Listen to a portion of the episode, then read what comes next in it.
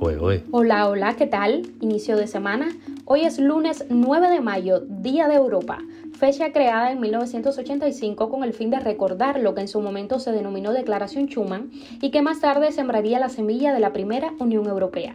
Estas son las cinco noticias que te traemos hoy y otra más que te contamos aquí en Cuba a Diario. Esto es Cuba a Diario, el podcast de Diario de Cuba con las últimas noticias para los que se van conectando.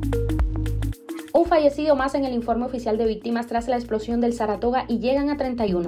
López Obrador se despide de Cuba sin mencionar públicamente el tema que lo trajo, la migración. Nueve unidades de generación eléctrica con problemas anticipan más apagones en Cuba. Madres cubanas piden a López Obrador que interceda por presos políticos del 11 de julio. El G7 declara el compromiso de prohibir las importaciones de petróleo ruso. Esto es Cuba Diario, el podcast noticioso de Diario de Cuba.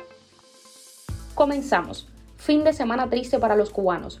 Sobre las 6 y 50 de la mañana del viernes, una explosión en el Hotel Saratoga de La Habana dejó un saldo de muertos, desaparecidos, heridos y sumió a toda Cuba en vilo por las víctimas. Durante el fin de semana, los rescatistas y fuerzas de salvamento retiraron un camión cisterna de suministro de gas que estaba estacionado al costado del inmueble y que habría sido el origen de la explosión. Actualización. La cifra oficial de muertes tras la explosión del viernes en el Hotel Saratoga asciende a 31, según el parte del Ministerio de Salud Pública de Cuba. La nota replicada por la prensa oficial señaló en su último parte de lesionados y fallecidos que 85 personas se reportaban lesionadas. Un total de 24 se encuentran hospitalizadas, 30 pacientes recibieron el alta médica y 31 fallecieron. En la actualización de los fallecidos, las cifras son las siguientes. 17 masculinos, 14 femeninos, 4 menores de edad, una embarazada y una extranjera. Seguimos por La Habana. El presidente de México, Andrés Manuel López Obrador, culminó este domingo su visita oficial a Cuba, en la que recibió la máxima condecoración que entrega el gobierno de la isla, pero no hizo referencia al tema que lo trajo, la emigración. Pese a que López Obrador anunció dos meses atrás en México el motivo de su viaje, sus declaraciones públicas en La Habana estuvieron marcadas por su rechazo al embargo estadounidense y la promesa de insistir a su homólogo estadounidense Joe Biden para que no excluya a Nicaragua, Venezuela y Cuba de la cumbre de las Américas. La corta estancia de López Obrador en La Habana estuvo cargada de simbolismo y sirvió para escenificar el reforzamiento de lazos políticos entre los dos gobiernos, mientras otros asuntos quedaban relegados al menos en los discursos públicos, como las relaciones económicas o la migración, informó EFE. Entre las actividades reseñadas por la prensa estatal durante la visita del presidente mexicano se encontró la colocación de un arreglo floral en el monumento a José Martí y la firma de una declaración conjunta con Miguel Díaz Canel en la que abogaron por abrir una nueva etapa en las relaciones entre ambos países. Cuba a diario. La estatal Unión Eléctrica informó que el incremento de los apagones, de los que se quejan con énfasis los cubanos en los últimos días, obedece a averías, reparaciones y roturas imprevistas en al menos nueve unidades de generación de varias termoeléctricas. De acuerdo con una nota de la empresa publicada por el sitio oficial Cuba Debate, esta situación estuvo motivada por la salida imprevista de la unidad 1 de la termoeléctrica Lidio Ramón Pérez en Felton y la unidad 3 de Carlos Manuel de Céspedes en Cienfuegos. A ello se sumó que tres unidades estaban en solución de averías y otras cuatro se encontraban ejecutando mantenimientos programados, resumió la Unión Eléctrica. Además, la nota señaló que existen limitaciones con el combustible diésel que afecta a la disponibilidad de la generación y la distribución a los servicentros. Esto pese a que Venezuela, el principal suministrador de combustible a la isla, duplicó en abril las exportaciones a Cuba.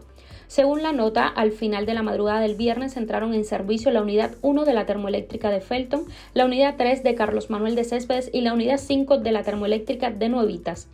Con la entrada de estas unidades se disminuirán paulatinamente las afectaciones al servicio, aseguró. La cubana Marta Perdomo, madre de los presos políticos del 11 de julio Nadir y Jorge Martín, publicó una carta abierta al presidente de México, Andrés Manuel López Obrador, en la que solicita su mediación con el régimen para la libertad de los manifestantes encarcelados. Hoy se celebra en nuestro país el Día de las Madres y nos dirigimos a ustedes con el propósito de encontrar su interés y apoyo, dada la triste y difícil situación de cientos de presos políticos encarcelados injustamente. Comienza la misiva firmada por varias mujeres más, como Maylin Fajardo, madre del adolescente Lázaro Noel Urgellés, condenado a 14 años de cárcel, Caridad Castro, madre del manifestante encarcelado Kevin Damián Frometa Castro, y María Celia Aguilera, madre de Luis Armando Cruz Aguilera.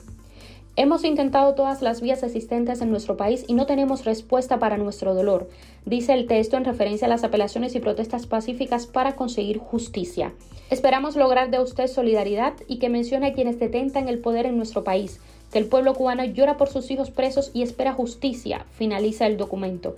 También rubricado por las madres cubanas Ailes Marcano, Mirta Ibáñez Morales, Elianay Suárez, Lisette Fonseca y Bárbara Farrat entre otras. Cuba a diario. Los líderes del G7, Alemania, Canadá, Estados Unidos, Francia, Italia, Japón y Reino Unido, se comprometieron a prohibir las importaciones de petróleo ruso al término de la cumbre realizada por videoconferencia este domingo, según la declaración final publicada por la Casa Blanca.